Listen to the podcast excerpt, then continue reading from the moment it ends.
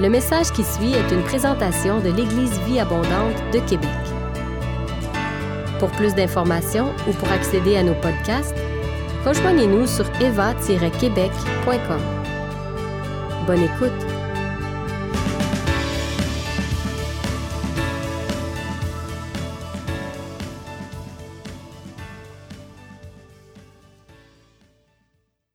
Donc, j'aimerais apporter un message ce matin. Le titre de mon message, c'est Cultivons une espérance joyeuse. Et euh, mon épouse dit Amen. Oui, j'ai dit à Christine, pardon, ce matin, j'ai dit, euh, je m'en vais prêcher un message à moi-même. Donc, je suis désolé pour vous, mais je me prêche à moi-même ce matin. Mais j'imagine et je suis convaincu que ça va parler aussi à d'autres personnes. Savez-vous ce que c'est la piété? Bien entendu, je suis convaincu que chacun d'entre vous, vous connaissez le mot, la piété, mais le sens de la piété. Euh, qu'est-ce que ça veut dire exactement? Je pense que la meilleure définition, c'est l'attachement à Dieu. Donc, quand on est pieux, c'est qu'on est attaché à Dieu. Et d'ailleurs, la version sommaire que j'aime bien lire euh, va, traduire euh, piété, quand on, normalement on trouve dans la Louis II piété, dans la sommaire, on va lire l'attachement à Dieu. Et j'aime beaucoup qu'ils aient fait ce choix-là. L'apôtre Paul écrivait à son jeune apprenti Timothée, La piété est utile à tout dans 1 Timothée 4.8, ayant la promesse de la vie présente et de celle qui est à venir. Donc, l'attachement à Dieu est utile à tout puisqu'il possède la promesse de la vie pour le présent et pour l'avenir. Ça, c'est dans la version sommaire. Donc, la piété, l'attachement à Dieu se révèle en temps difficile. Ce n'est pas quand ça va bien qu'on voit si on ou on ne l'est pas. Que si on exerce la piété ou non, si on est attaché ou non. C'est quand ça va mal. C'est quand ça brasse. C'est là qu'on voit notre niveau d'attachement. Le livre d'Abacuc, un tout petit livre dans l'Ancien Testament, dans la Bible, est vraiment riche d'enseignements sur la piété, c'est-à-dire l'attachement à Dieu. Mais une piété au sein de la confusion créée par des circonstances irritantes, difficiles et incompréhensibles. Donc, Habakkuk était un prophète de l'Ancien Testament qui vivait dans une société qui était corrompue, qui était injuste des, de, partir des autorités jusque dans la population en général. Il y avait de l'injustice partout. Et Habakkuk vivait au sein de ça et ça le perturbait profondément. Et dans l'Ancien Testament, c'est plutôt rare d'avoir accès aux états d'âme des prophètes. Mais les prophètes Jérémie et Habacuc se démarquent par le fait qu'ils ont été très ouverts dans leur dialogue avec Dieu, et c'est ce qui nous est rapporté dans la Bible. Et contrairement au prophète Jérémie, qui se laissait aller au découragement et à l'apitoiement sur soi, Habacuc est reconnu pour avoir nourri une attitude de soumission et de confiance en Dieu malgré son incompréhension quant à l'inaction apparente de Dieu. Il y a un commentaire biblique qui a déclaré au sujet d'Abacuc ceci. Il a dit, le prophète Habacuc a les pieds sur terre. Il s'intéresse au monde qui l'entoure, s'en sent pleinement solidaire. Il est préoccupé par la corruption de la société dans laquelle il vit et par l'injustice sociale qui l'imprègne. Habacuc interpelle donc son Dieu pour lui demander ce qu'il attend pour intervenir. Il le questionne et il lui exprime ses pourquoi. C'est vraiment un tout petit livre de trois chapitres euh, seulement, des petits chapitres en plus. Mais on voit le cœur d'Abacuc qui ouvre son cœur au Seigneur et qui dit Pourquoi, Seigneur Qu'est-ce qui se passe? Qu'est-ce que tu fais? Pourquoi tu laisses ça aller? Puis là, le Seigneur lui répond. Puis après ça, il repose d'autres questions. Le Seigneur répond. Puis à la fin, au chapitre 3, c'est un psaume. Et là, c'est le psaume d'Abacuc, sa déclaration sur ce qu'il vient de recevoir. Donc, Habakkuk voyait l'injustice partout autour de lui et ça le préoccupait. Il s'est donc tourné vers Dieu pour qu'il intervienne pour contrer ces injustices-là. Et malgré son incompréhension, malgré le fait qu'il ne comprenait pas ce qui se passait, même qu'il n'était pas nécessairement d'accord avec le plan d'action de Dieu, voici quelle est l'attitude qu'Abacuc a décidé d'adopter pour traverser ces temps difficiles. Il va déclarer ceci à la fin de son, de son livre. On peut mettre la prochaine diapositive. Euh, Isaac, merci. Mais moi, dit Habakkuk, c'est à cause de l'Éternel que je veux me réjouir. J'exulterai de joie à cause du Dieu qui me sauve. L'Éternel, le Seigneur, c'est lui ma force. Il rend mes pieds semblables ou pareils à ceux des biches. Il me fait cheminer sur les lieux élevés.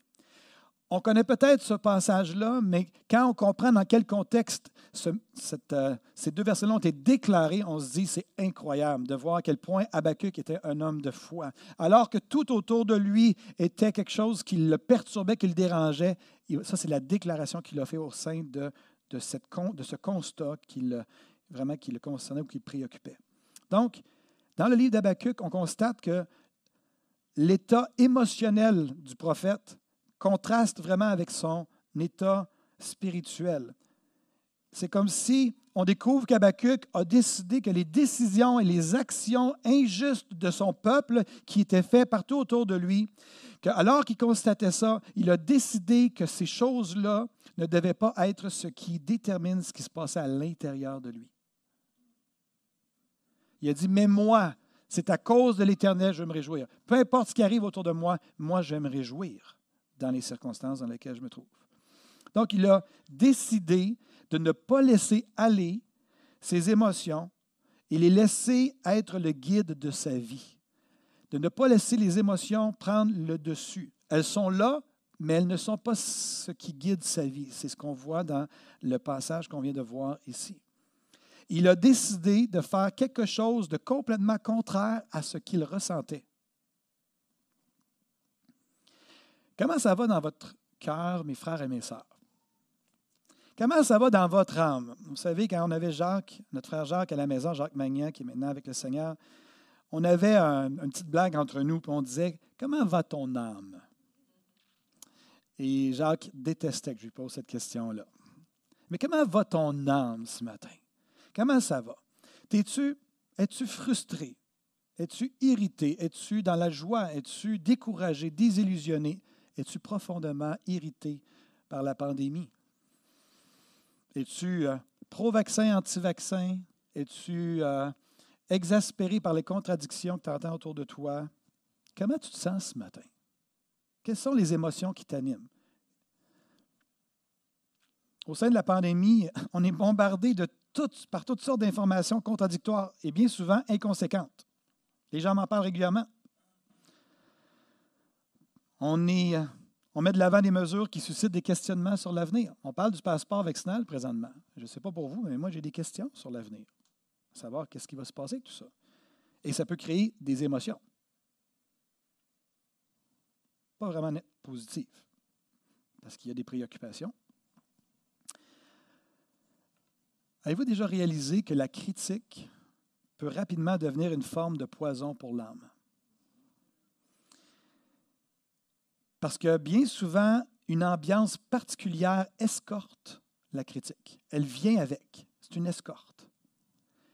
Quand on critique, on peut avoir raison, on peut avoir 100% raison, mais si on reste dans la critique, à un moment donné, il y a comme une ambiance qui vient avec, qui s'installe. Des, comme des nuages gris qui s'installent dans notre âme. Est-ce qu'il y a des gens qui savent à quoi je fais référence?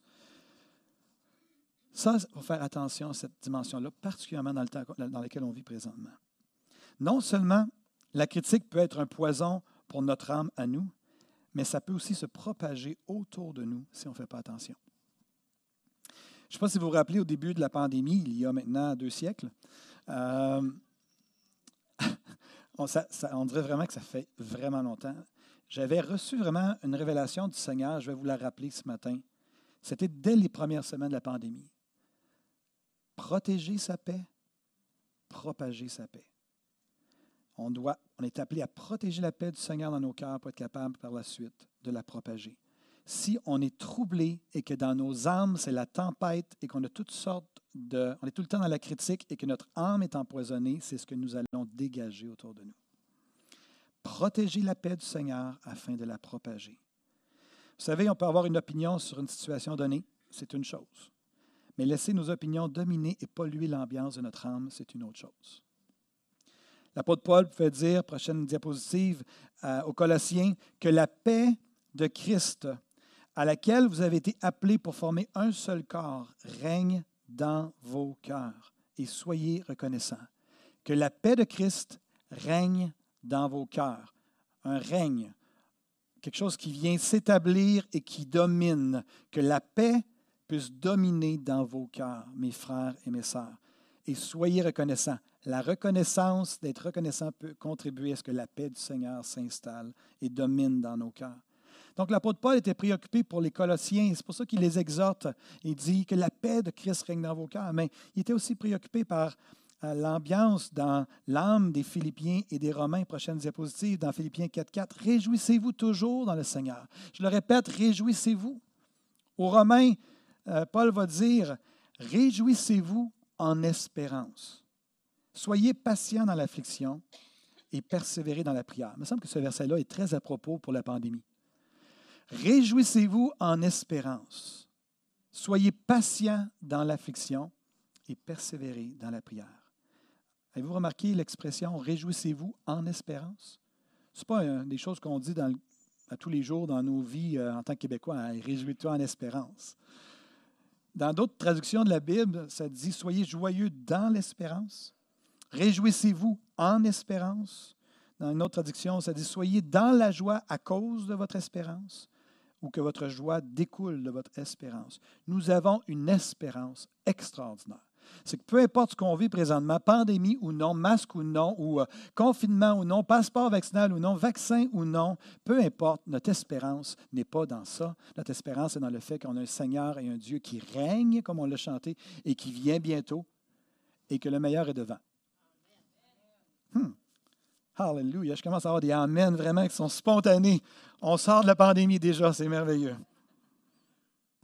Je crois que le fait de choisir de se réjouir en espérance, c'est une expression de foi vivante et profonde.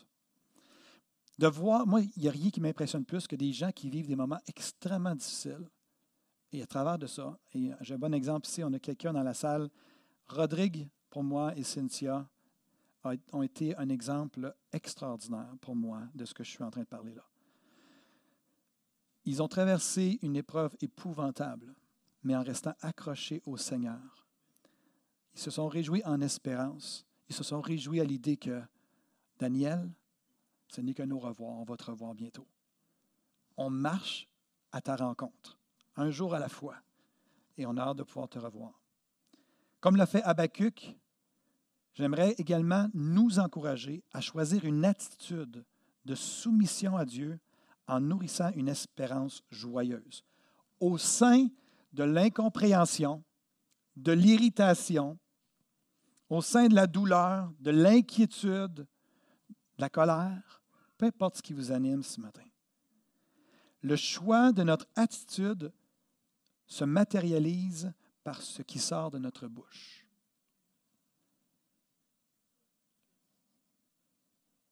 Quand on décide, je veux avoir une espérance joyeuse, ça doit passer par la bouche et ce qui sort de notre bouche. Tu ne peux pas dire, je veux être dans la joie et de passer ton temps à te plaindre avec ta bouche. Il doit y avoir un changement au niveau du discours afin d'amener un changement d'ambiance dans, l'âme par le fait même. Au sein de sa confusion et de son, son incompréhension, Habakkuk a pris position, et je le répète, on va le remettre à l'écran, prochaine diapositive, il a pris position en déclarant clairement, mais moi, c'est à cause de l'Éternel que je veux me réjouir. J'exulterai de joie à cause du Dieu qui me sauve. L'Éternel, le Seigneur, c'est lui ma force. Il rend mes pieds pareils à ceux des biches et il me fait cheminer sur les lieux élevés. Ça, c'est la déclaration d'Habakkuk au sein de ce qu'il a vécu. Les injustices étaient toujours là. Il y avait même le jugement qui s'en venait, mais il a, choisi de déclarer les choses. L'importance des déclarations avec nos bouches. Laissez-moi vous le formuler autrement. Ce que nous déclarons avec notre bouche se propage et s'enracine dans notre âme. On est vraiment dans une saison où c'est tellement facile de se laisser aller à l'irritation, à la colère, à la critique, pour toutes sortes de choses qu'on vit dans la pandémie. Je parle pour moi. Je sais que vous autres, ça va super bien, vous êtes en paix, vous tripez sur la pandémie, vous aimez ça mettre des masques, vous espérez qu'on va mettre des masques jusqu'à ce que Jésus revienne. Tant mieux pour vous. Moi, ce n'est pas tout à fait comme ça que je le vis. Et c'est vraiment un combat de dire, je veux que dans ma bouche, il y ait des choses qui amènent une ambiance positive dans mon âme. Parce que dans mon âme, à cause de ce qu'on vit, c'est plutôt difficile. Et vous savez, quand je disais que ce qu'on déclare avec notre bouche se propage, s'enracine dans notre âme et dans notre esprit, vous connaissez sûrement Romains 10, versets 9 et 10, qui dit, si tu confesses de ta bouche le Seigneur Jésus, et si tu crois dans ton cœur que Dieu l'a ressuscité des morts, tu seras sauvé. Car c'est en croyant du cœur qu'on parvient à la justice et c'est en confessant de la bouche qu'on parvient au salut. Donc, on a un exemple ici de on déclare les choses et il y a une réalité qui prend place à l'intérieur en la déclarant. La critique, quand on la déclare, il y a quelque chose qui prend place. Quand on dit je taillis à quelqu'un, il y a quelque chose qui prend place. Vous pouvez fermer la porte euh, simplement. Merci. Euh, ou quand on pardonne à quelqu'un. C'est une chose de dire que quelqu'un nous a fait du mal, puis on décide de pardonner à quelqu'un. Ce n'est pas toujours facile de pardonner à des gens qui nous ont euh, offensés. Mais quand on pardonne, il y a le pardon dans notre cœur, oui, puis il y a une différence en quand on dit Je te pardonne. Je choisis de pardonner. Je lui pardonne pour ce qu'elle m'a fait, ce qu'elle m'a fait. Et d'ailleurs, quand on est dans nos bureaux en PGI ou dans nos rencontres, puis qu'on se rend compte que quelqu'un a de l'amertume et de la colère dans son cœur, on les amène vers le pardon, on va les amener à déclarer les choses, à demander, à, offrir leur pardon et à le verbaliser.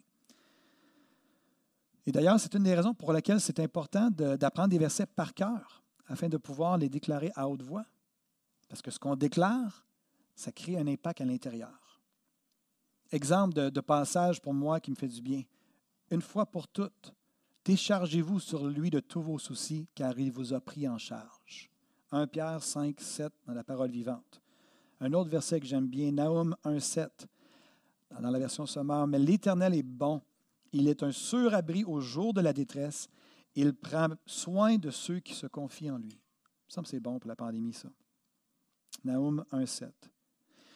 Prochaine diapositive, Oswald Chambers a dit ceci. Je trouve euh, Oswald Chambers était vraiment un homme euh, qui est tellement béni des millions et des millions de frères et sœurs. Si vous ne connaissez pas Oswald Chambers, il est connu pour euh, son, particulièrement pour son dévotionnel Tout pour qu'il règne, qui est vraiment bon. Et voici un jour ce que ce frère a déclaré. Si je peux rester calme, fidèle et sans confusion au milieu de la tourmente de la vie, le but du dessein de Dieu s'accomplit en moi. Dieu ne travaille pas vers une fin particulière. Son but est le processus lui-même. C'est profond, cette, déclaration-là. Donc, il dit, si je peux rester calme, fidèle et sans confusion au milieu de la tourmente, quand ça brasse autour de moi, si je peux rester calme dans mon âme, rester calme, fidèle et sans confusion, et que je traverse les circonstances difficiles de ma vie, peu importe que ce soit pandémie ou en dehors de la pandémie tout si je réussis à traverser ça de façon calme, alors que je traverse ces événements-là et que je suis calme, la volonté de Dieu s'accomplit en moi.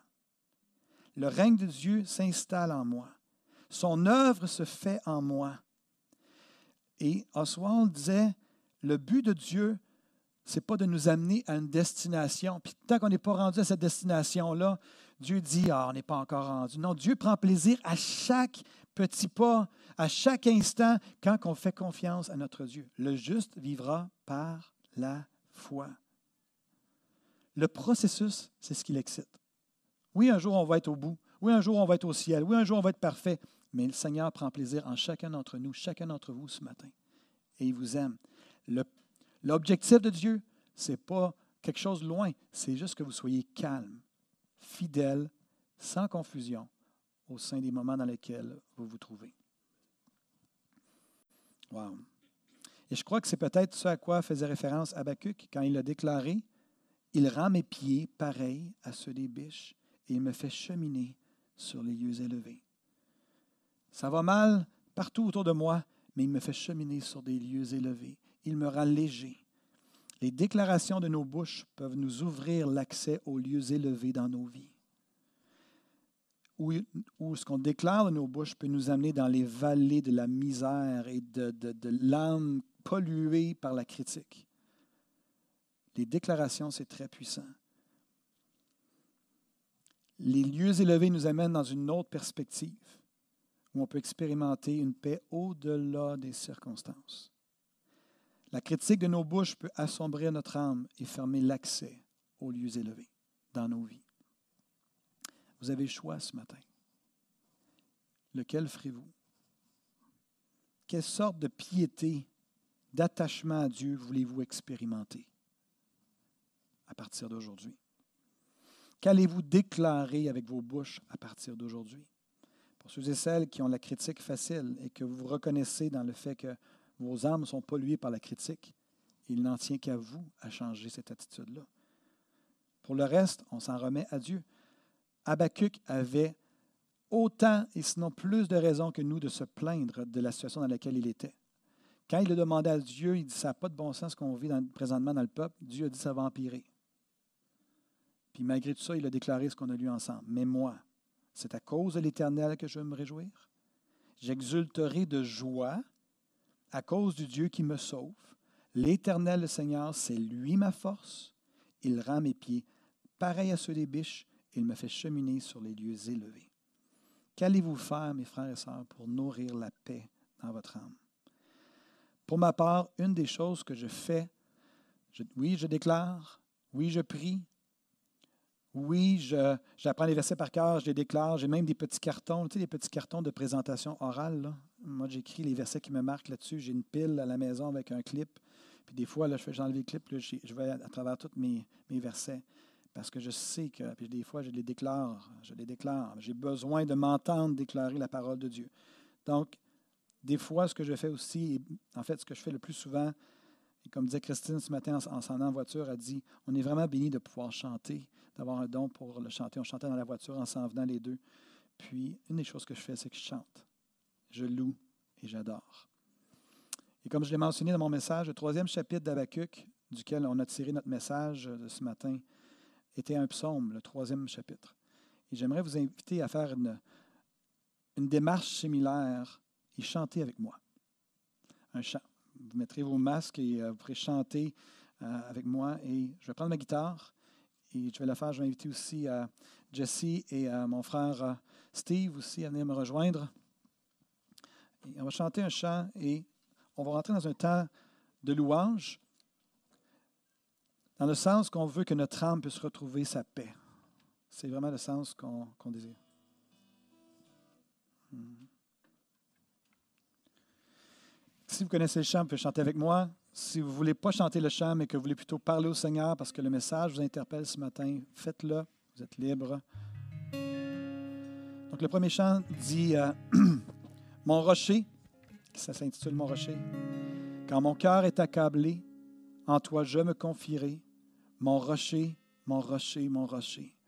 Dans le doute et le combat, tu me portes dans tes bras. Mon rocher, mon rocher, mon rocher. Dans la paix, l'adversité, tu ne m'as jamais délaissé. Le deuxième couplet dit, Quand tout semble s'écrouler, tu demeures à mes côtés, mon rocher, mon rocher, mon rocher. Au travers mes heures noires, tu m'as redonné espoir, mon rocher, mon rocher, mon rocher. Et le refrain dit, Tu es ma force et mon roc. Tu es ma force et mon roc je peux compter sur toi. Tu es la joie de ma vie. Tu es mon chant dans la nuit. Je place en toi ma foi. Jésus, je crois en toi. Seigneur, je prie alors que je sens ta présence maintenant.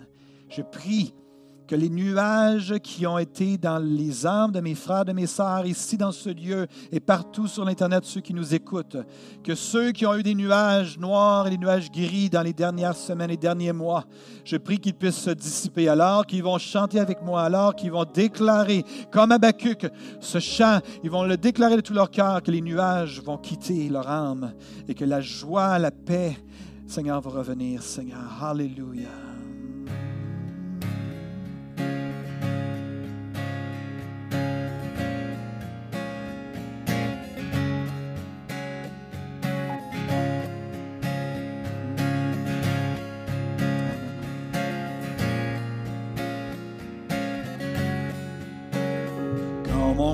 Est accablé, en toi je me confierai, mon rocher, mon rocher, mon rocher.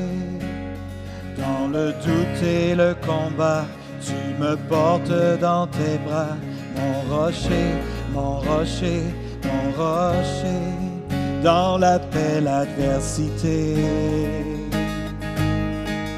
Tu ne m'as jamais délaissé, tu es ma force et mon roc. Tu es ma force et mon roc je peux compter sur toi.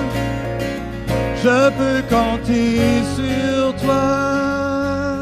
Quand tout semble, quand tout semble s'écrouler, tu demeures à m'écouter. Mon rocher, mon rocher, mon rocher. Au travers mes heures noires, tu m'as redonné espoir. Mon rocher, mon rocher, mon rocher, dans la belle adversité. Tu ne m'as jamais délaissé,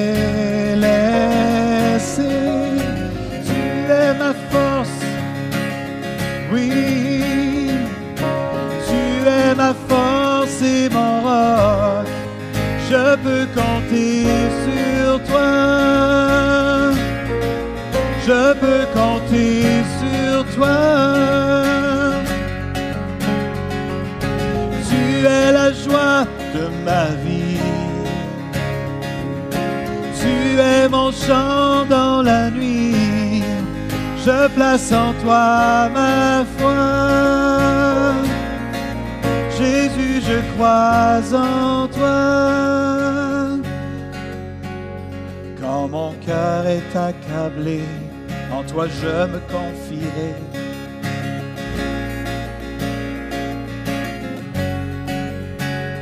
Dans le doute et le combat, tu me portes dans tes bras. Oh Seigneur, réveille ton peuple, Seigneur, à chanter. Quand tout semble s'écrouler, tu demeures à mes côtés. Chantons-le, déclarons-le au Seigneur ce matin travers mes heures noires, tu m'as redonné espoir. Mon rocher, quand mon cœur, quand mon cœur est accablé, en toi je me confierai. Oui, notre rocher, dans le doute et le combat, porte dans tes bras rocher dans la paix, l'adversité. Tu ne m'as jamais, tu ne m'as jamais délaissé. Tu es ma force, oh Seigneur, oui, tu es ma force et mon roc. Je peux compter sur toi. Oh, je peux compter sur toi. Tu es la joie de ma vie, oui Seigneur. Tu es mon chant dans la nuit. Je place en toi ma foi. Jésus, je crois en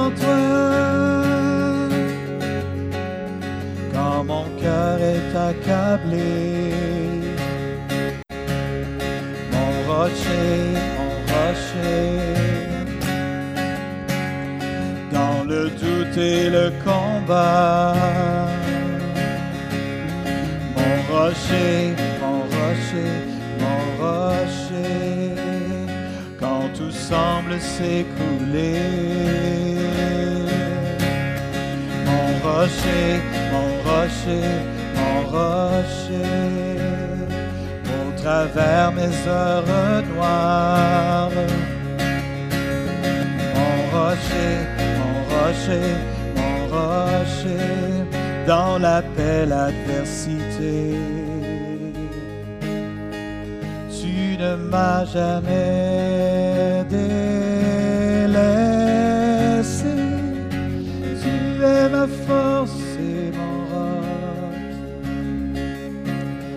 Tu es ma force et mon roc, je peux compter sur toi.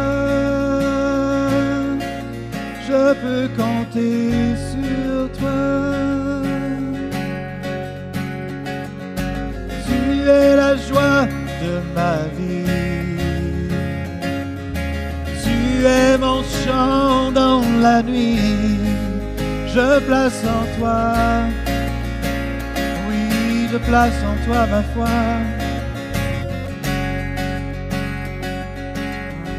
Prenez le temps de vous adresser au Seigneur.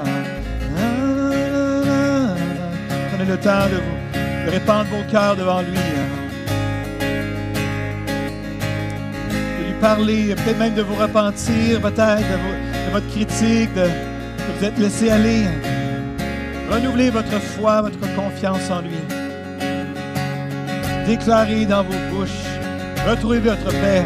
Recouvrez votre paix votre héritage.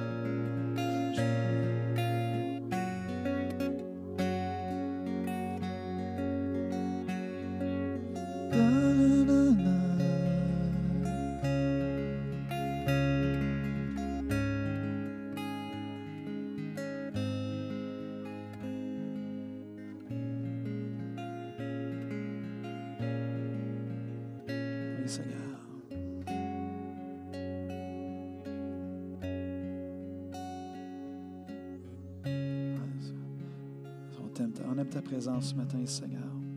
On apprécie, Seigneur, cette paix qui est ici à l'espace vie abondante maintenant.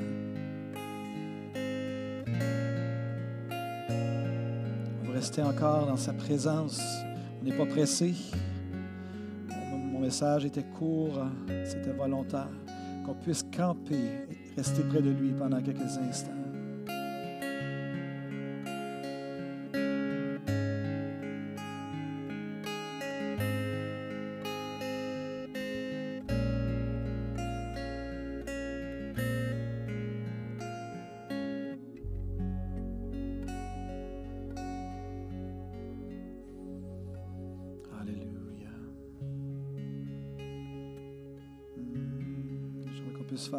Autre chant, une autre déclaration de nos bouches pour recouvrir notre paix ce matin. Un, un hymne en toute simplicité et en toute sincérité, Seigneur. À toi, ce je veux être Jésus jusqu'à la fin, mon seul ami, mon maître, ta grâce est mon soutien. Toi seul est ma retraite. rocher, mon lieu fort. Tu peux la tempête me guider vers le bord.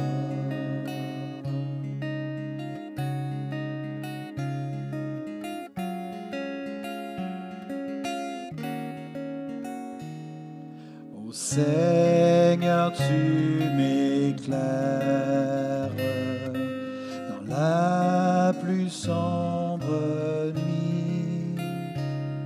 gardé par ta lumière, mon cœur en paix te suit, que même une muraille s'élève devant moi, que l'ennemi m'assaille,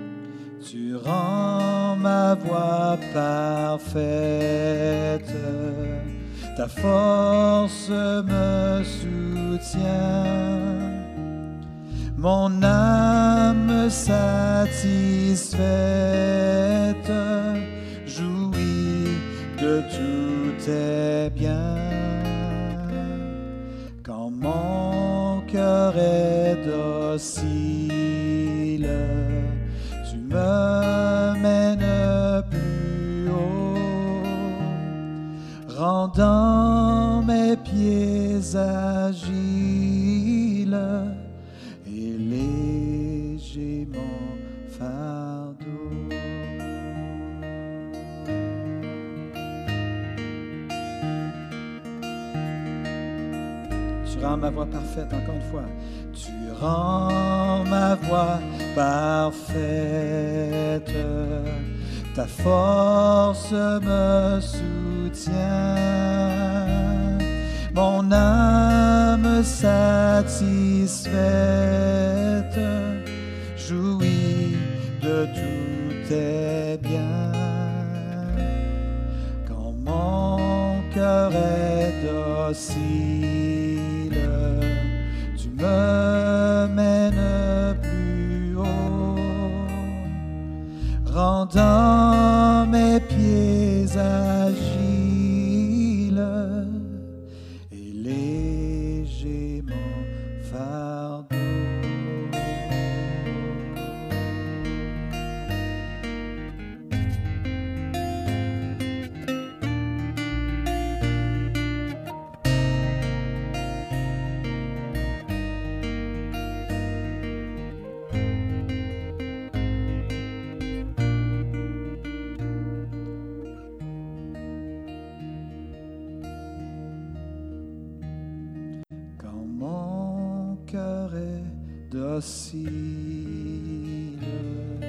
tu me mènes plus haut, rendant